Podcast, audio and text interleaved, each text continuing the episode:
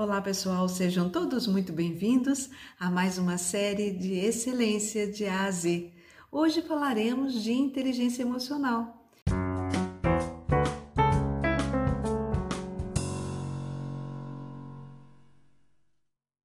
Esta tem sido uma tônica tão tratada ultimamente, mas de que forma, de fato, a inteligência pode ser desenvolvida que ela impacta realmente nas nossas relações pessoais e no campo, no ponto de vista profissional.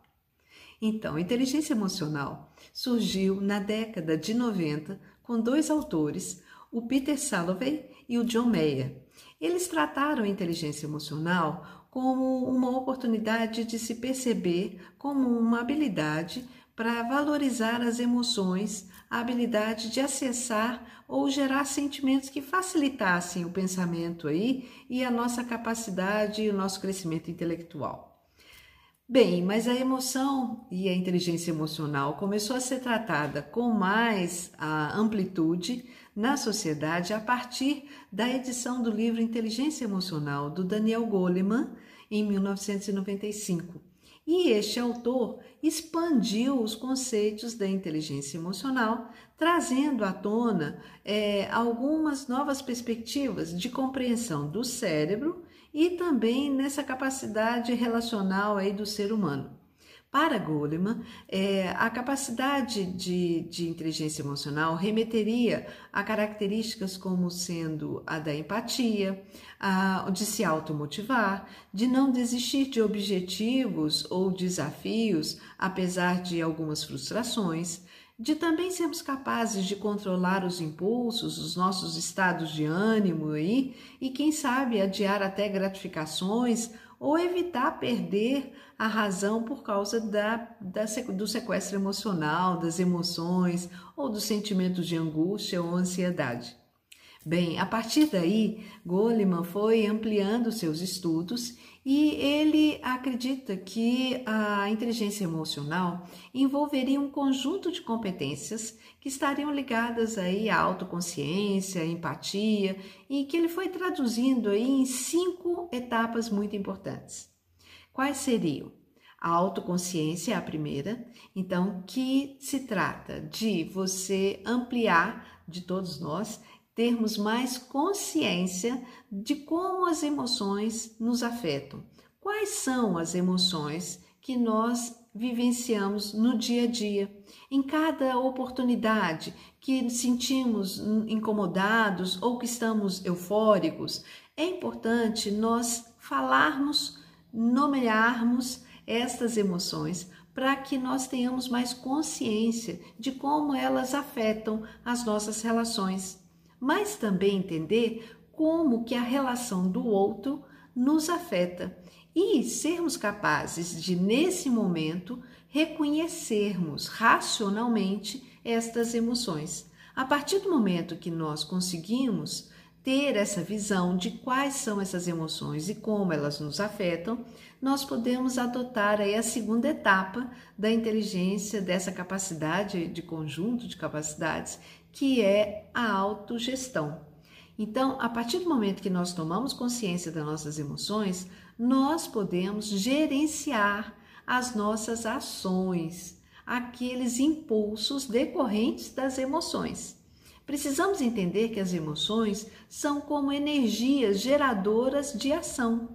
Nós não controlamos as nossas emoções, mas podemos controlar sim as nossas ações. Afinal de contas, não, não somos como os animais que agimos impulsionados exclusivamente de uma forma irracional. Nós desenvolvemos o neocórtex e nessa a capacidade cerebral nos permite escolhermos as nossas atitudes.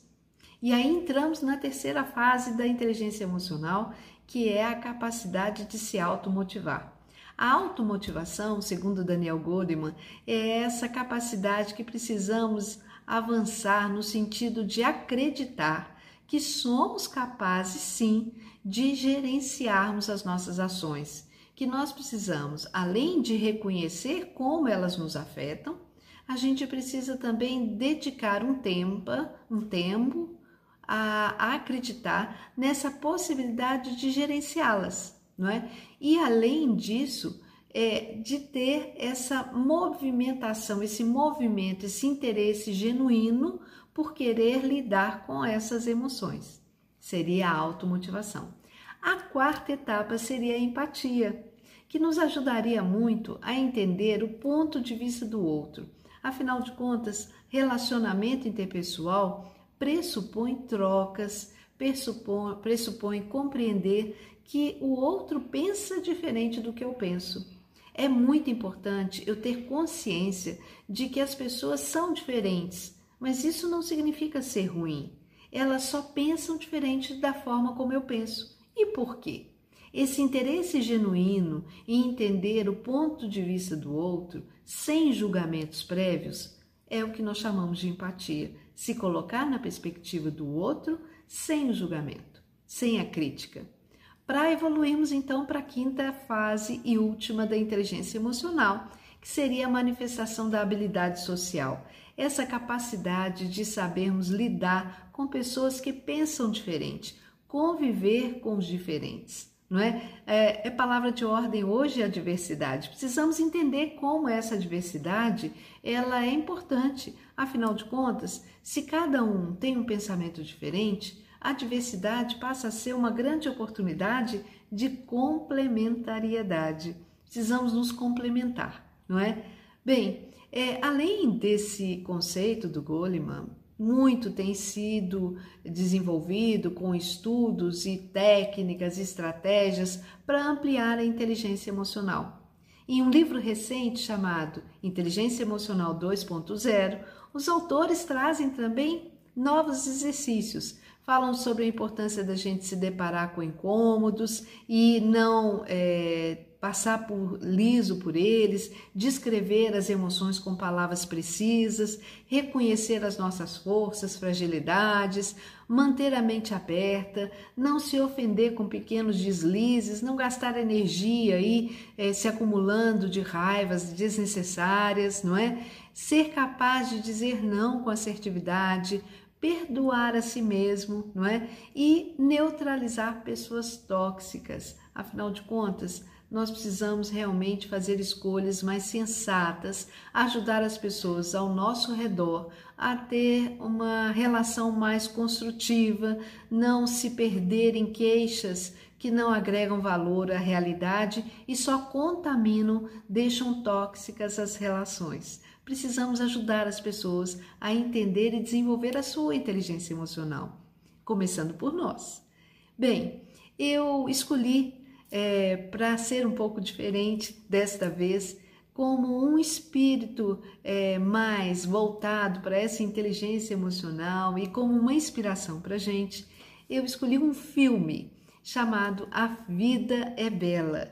É, esse filme é um filme italiano e que traduz aí é, na, no personagem Guido um pai que viveu as piores condições possíveis. Ele era judeu e foi então é, levado para um campo de concentração é, na Segunda Guerra e ele então foi levado junto com seu filho pequeno para esse campo de concentração. E todo o filme passa nessa grandiosidade de um personagem que adotou inteligência emocional como uma grande oportunidade de diminuir o risco do filho ser é, vivenciar a dor do campo de concentração. Ele criava estímulos para o filho achar que ele estava num jogo. E ele foi ao longo do filme todo trazendo a beleza dessa capacidade de ter inteligência emocional. E vale a pena assistir o filme eu entendo e acredito que ele é uma boa representação do ápice de uma inteligência emocional que trans, traduz da realidade dura uma grande oportunidade de estabelecer relações muito genuínas e bonitas, é, construtivas aí entre as pessoas. Eu espero que vocês tenham gostado. Espero vocês no próximo, na nossa próxima oportunidade. Até lá, um grande abraço.